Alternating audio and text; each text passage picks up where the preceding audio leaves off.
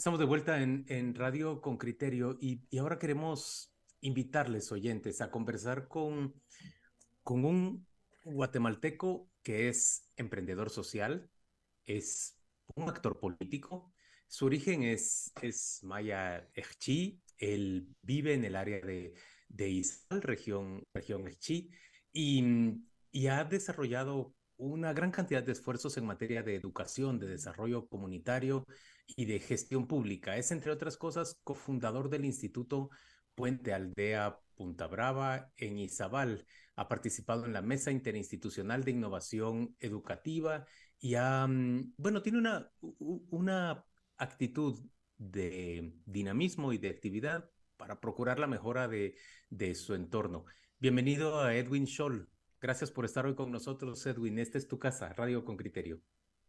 Muchas gracias. Muchas gracias por la invitación. Un cordial saludo a toda la audiencia.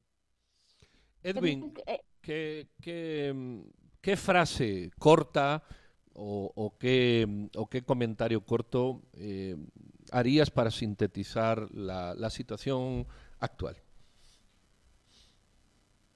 A ver, yo diría que estamos en, un, en una fase de transición una fase de transición donde muchas cosas no terminan de, de cuajar, como que, que dice, se dice de que lo nuevo no termina de llegar y lo viejo no se termina de ir. La pregunta tal vez de fondo, pregunta importante es este, qué tan profunda eh, será y necesita hacer esa transición. Algunos este, eh, estiman que la transición eh, que necesitamos únicamente esa transición de, de gobiernos, donde este gobierno electo termine de asumir y los que estaban terminen de irse con la institucionalidad, entre comillas, que se ha creado. Otros, eh, sin embargo, eh, entre los que me considero, creemos que esto es mucho más, mucho más profundo y esa debilidad, digamos, estructural del Estado no se va a ir, o sea, va a poder ser gestionada, pero en el fondo seguirá estando y nos seguirá dando eh, problemas. ¿Cómo, cómo, ¿Cómo, lo resumiste? Me, me llama la atención, ¿sabes, Edwin? lo viejo no se termina de ir y lo nuevo no termina de llegar. Esa es exactamente la transición en la que encontramos. Ojalá que fuese tan fácil como que lo nuevo llegara y se creara pues un, un país nuevo que, que, que, que fuera completamente distinto, pero hemos convocado a una serie de personajes como tú para hablar sobre la transformación que necesita el país, pero sobre todo la transformación que es viable y posible. ¿Cuáles son las acciones que necesitamos atender y cuáles son esas urgentes que, que necesitan eh, retomarse o tomarse para hacer sentir que ya algo nuevo llegó? Lo, lo primordial, yo quisiera mover la discusión en, justo en estos dos planos, ¿verdad? La más este, inmediata, la más visible en este momento, que es esa necesidad de que el gobierno nuevo, electo en las urnas, después de un proceso muy discutido y que, que no, en estas, alturas no vamos a decir, eh, creo que ya se, ya se evidenciaron todos los vicios que tuvo, pero eh, hay un gobierno electo que debe ser reconocido completamente y que debe, debe este, llegar al poder, asumir completamente, eso es urgente, ¿verdad? Y es una pena que un tiempo tan precioso, que es el tiempo de la transición, esté siendo desperdiciado. Las dificultades del país eh, no, eh, no este, nos permiten darnos ese lujo. El gobierno tiene que llegar de la manera más inmediata. Los cuadros técnicos tienen que empezar a hacer esa transición, porque la necesidad de, las necesidades del país, especialmente en las áreas rurales e indígenas, son muy difíciles. Entonces, debe darse esa transición. Eso para empezar. Eh, luego hay algunas cuestiones este, de fondo, como mencionaba. Entonces, que deben también discutirse en el plano eh, mucho más sensato posible y con las instituciones y los grupos eh, y las representaciones que sean necesarias. ¿A qué me refiero? Yo no creo que eh, con la llegada de un nuevo gobierno vayan a, desaparecer las debilidades estructurales del Estado. Eso no va a suceder, pero en la situación del país amerita que se administren de la manera más inmediata, se administre de la manera más inmediata lo que tenemos, ¿verdad? Y que se quite todo ese ruido de fondo todo ese ruido que hoy existe, todo ese cuestionamiento que hoy existe para que podamos sentarnos todos los actores y podamos dialogar sobre esas reformas más este, profundas eh, que, se, que se necesitan. Algunos dirán, bueno, reformas para parchar de alguna manera o para hacer viable la constitución del 85, de la, que entró en vigencia en el 86. Otros ¿verdad? Dirán, bueno, no, esto este, requiere intervenciones un poco más, más profundas, esto realmente es un, es un, es un estamos afrontando eh, las fallas de diseño del modelo desde la época colonial. Entonces, pero necesitamos quitar todo este ruido, ¿verdad? Y discutir las cuestiones de fondo. Yo no creo que a esas alturas, por ejemplo, eh, eh, hayan desaparecido los análisis que se han hecho por mucho tiempo de que realmente estamos como ante los últimos, uh, los últimos, quería eh, viendo si realmente nos va a funcionar la constitución del 86. Creo que este es el último gobierno que puede probar si realmente esto funciona o no funciona. Pero son discusiones profundas que necesitan eh, también diálogos muy sensatos, donde todo este ruido que se está generando y que está dificultando la transición no ayuda absolutamente en nada. Edwin, eh, te, te pido que le expliques a mi audiencia de dónde saliste vos, cuántos años tenés, dónde te formaste, eh, pues sí, un poquito de tu vida eh, sentimental, sos casado, sos soltero, tenés hijos.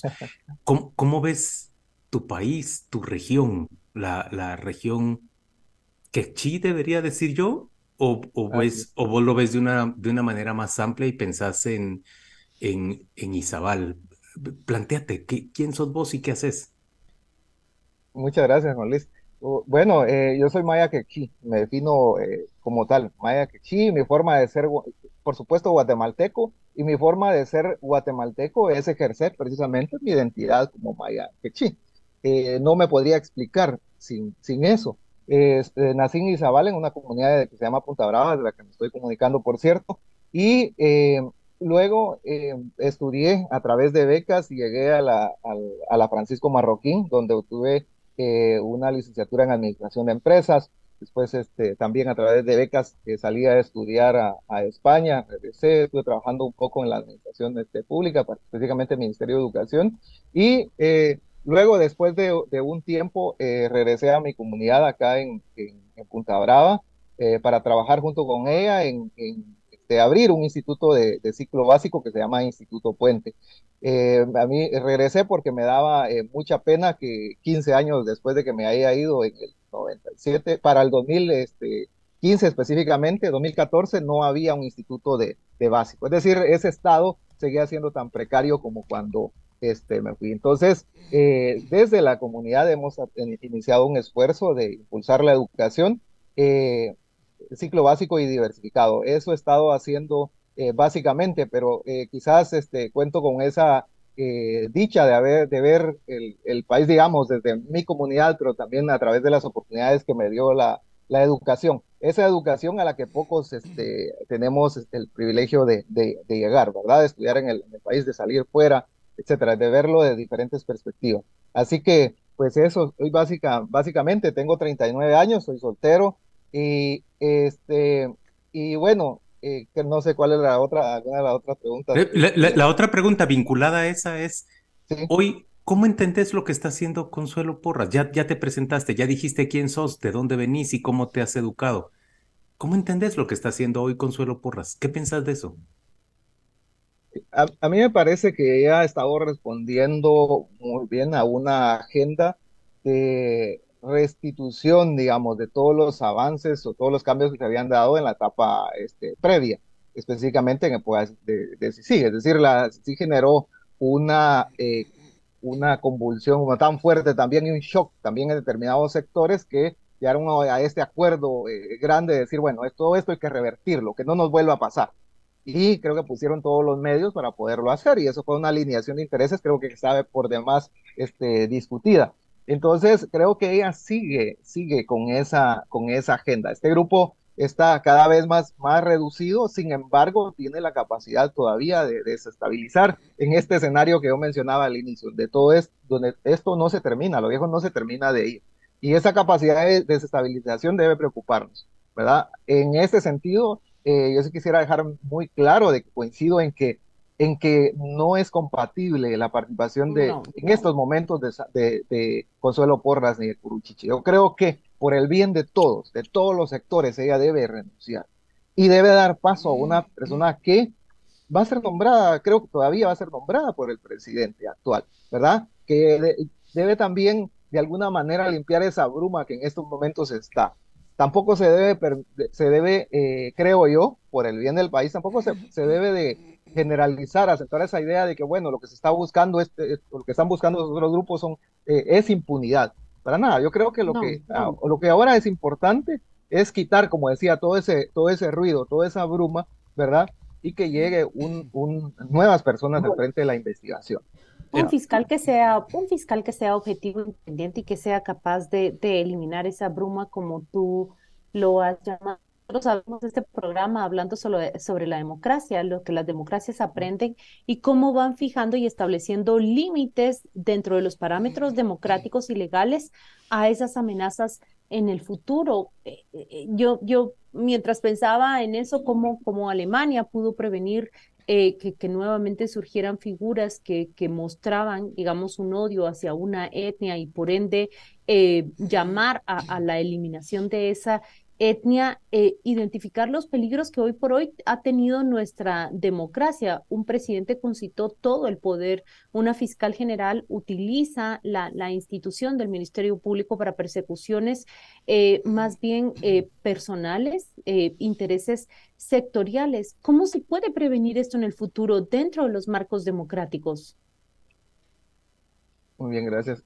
Claudia, a ver, eh, y me, llama la atención el ejemplo que ponías de, de Alemania. Creo que tenemos ejemplos de países que han superado, digamos, este, traumas en su propia historia. Alemania creo que es un ejemplo, eh, creo, el, que más eh, puede parecerte a lo que nosotros estamos este, viviendo, ¿verdad? En ese sentido de que logra superar, digamos, un proceso genocidio impresionante y lo asume, ¿verdad? Y pasa página y hoy es pues una potencia industrial, una potencia económica.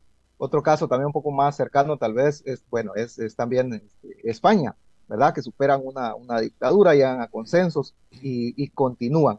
Y ahora, tal vez me gustaría eh, tomar también o apoyarme de esos ejemplos para decir de que eh, construir instituciones eh, políticas partidarias también es importante. Y en este momento una de las cosas que a mí me, preocupa es ese eh, vacío partidario que está, que está, este, que existe en el país. Por ejemplo, en esta, en esta transición que estamos este, viviendo, eh, está clarísimo que hay un, partido, un partido eh, ideológicamente sólido. Creo que uno de los partidos con mayor solidez ideológica después, creo yo, de la, de la democracia cristiana y, y del PAN que hicieron gobierno, me refiero, ¿verdad? Entonces, eh, pero ¿quiénes van a hacer esas, esas contrapartes? ¿Quiénes van a ejercer esa posición responsable que en este momento estaría llamando a también, eh, a también dejar caminar la transición del gobierno? ¿Verdad? ¿Quiénes son esos gobiernos? Yo creo que esa eh, normalidad este, democrática, ¿verdad? La que debemos de transitar, también presupone algunas cuestiones que no hemos construido, ¿verdad? que no hemos construido y que ahora se están haciendo muchísima falta ya hay una ciudadanía activa, pero eh, no hay necesariamente partidos sólidos que este, participen en ese juego también democrático. Hace unos días había una discusión como bien amplia que decía, miren, el CACIF llamó a pedir un acuerdo de gobernabilidad y generó un escándalo, por supuesto. Esta es la forma en que hemos, este, eh, sin que diga si eh, a favor, estoy más a favor o, del CACIF o de, o de otra instancia, sino lo que me refiero es de que no es normal ¿verdad? Y quizás por eso generó este ruido también, eh, que el CACIP pida de alguna manera, aunque creo que insinúa nada más, insinúa un acuerdo de gobernabilidad. Ahora, no sería anormal en una democracia que lo pida un partido de oposición o el partido de oposición, ¿verdad? Entonces, estamos en este proceso donde hay que reconstruir mucha institucionalidad, institucionalidad incluyendo institucionalidad eh, partidaria, ¿verdad? Que participe en este juego democrático. En, en, el caso español específicamente, yo creo que Pedro este, conocerá, este, que participa con ustedes, conocerá mucho, muchísimo y es, es una cuestión también muy sonada. Bueno, hubo un acuerdo, ¿verdad? Hubo un pacto, digamos, pero no fue necesariamente un pacto entre élites, fue también un pacto y primordialmente diría yo, un pacto, pacto entre partidos, ¿verdad? Pero es que para que haya un pacto entre partidos, Edwin, tiene que haber partidos. Exacto. Eh, si no hay partidos, el pacto se base entre las élites que puedan tener los partidos en beneficio propio. Entonces no hay pacto de partidos.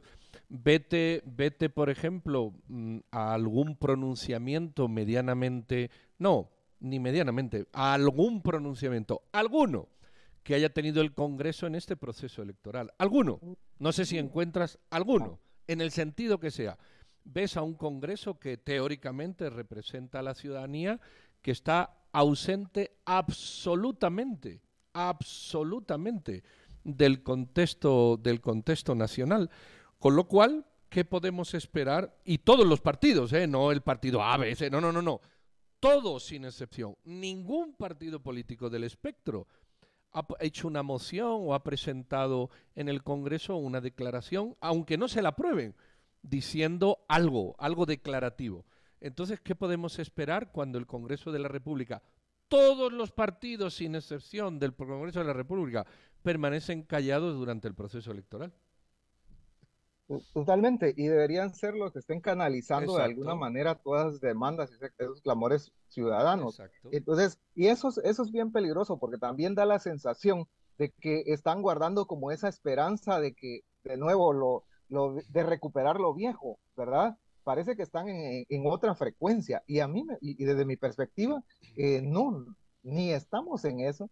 Y sería terrible para el país que retornemos. Entonces, tenemos que este, cambiar, podríamos decir, cambiar el, chip, cambiar la frecuencia. Estamos en otro, en otro momento. Y debe iniciar ese proceso de, reconstrucción.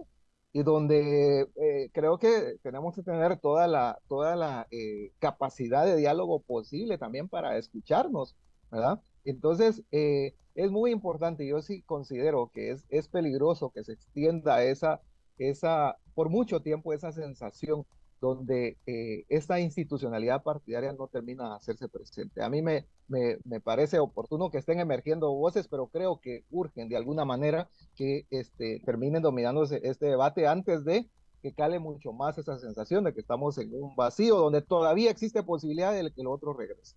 Edwin, eh, en eso yo veo positivo que, que surja este partido, ese que se llama Celeste o cómo es que se llama el, que está organizándose en torno a Marielos. ¿Sabes por qué? Porque yo veo que es una derecha democrática, que, que no concibe la derecha en Guatemala solo como la defensa de los grandes capitales, sino la defensa de, de los intereses de la mayoría de, de, ciudadanos, que no necesariamente se alinean con los intereses de los grandes capitales, que en algunos casos estarán confrontados y que no significa ser comunista cuestionar, criticar y, decir, no, no, no, aquí hay que buscar primero bien común antes que el interés solamente de esos ocho grandes grupos.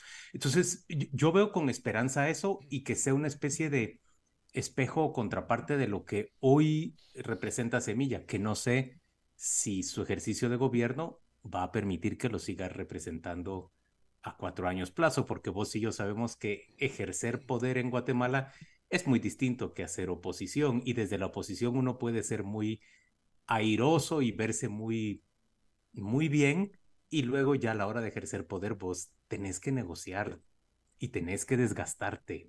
Eso, eh, eh, estamos frente a una experiencia interesante la que vamos a ver con Semilla haciendo, haciendo gobierno. Nos queda muy poquito tiempo, en realidad ya no nos queda tiempo, pero yo quisiera trasladarte al, al, al, al terreno, al, al suelo si vos tuvieras algo que pedir para tu comunidad en Punta Brava, ¿qué transformación es la que querrías? ¿Me, vas a hablar de introducción de drenajes y de agua entubada, agua potable, ojalá? ¿Me vas a hablar de educación? ¿Me vas a hablar de qué oportunidades reales de, de ingreso eh, bueno para, para tus vecinos?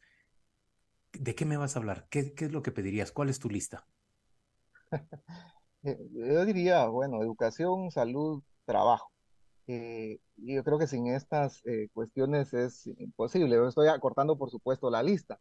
y, pero sobre, sobre todo debería también que se debe seguir fortaleciendo a las comunidades. Necesitamos comunidades organizadas y esto es obviamente pues una amenaza a, esa antigua forma también de entender la política. Entonces necesitamos comunidades más, organizadas, porque comunidades más organizadas eh, son capaces también de gestionar su propio, su propio desarrollo, es decirles a autoridades locales, eh, departamentales o nacionales, vean, estas son nuestras prioridades, estas son nuestras prioridades, si es posible, incluso trasladen desde los fondos para poder trabajar, las comunidades lo, lo, pueden, lo pueden hacer, eh, creo que tenemos que darle la vuelta a esa forma también de entender la, administración a través, digamos, de presupuestos, por ejemplo, presupuestos más participativos, planes este, de desarrollo que vengan desde abajo. Creo que tenemos que seguir fortaleciendo ese poder comunitario, esa autonomía eh, comunitaria. Que eh, tengo mis dudas también de cuál es la, la, idea, digamos, en una socialdemocracia, ¿verdad? o en un partido socialdemócrata.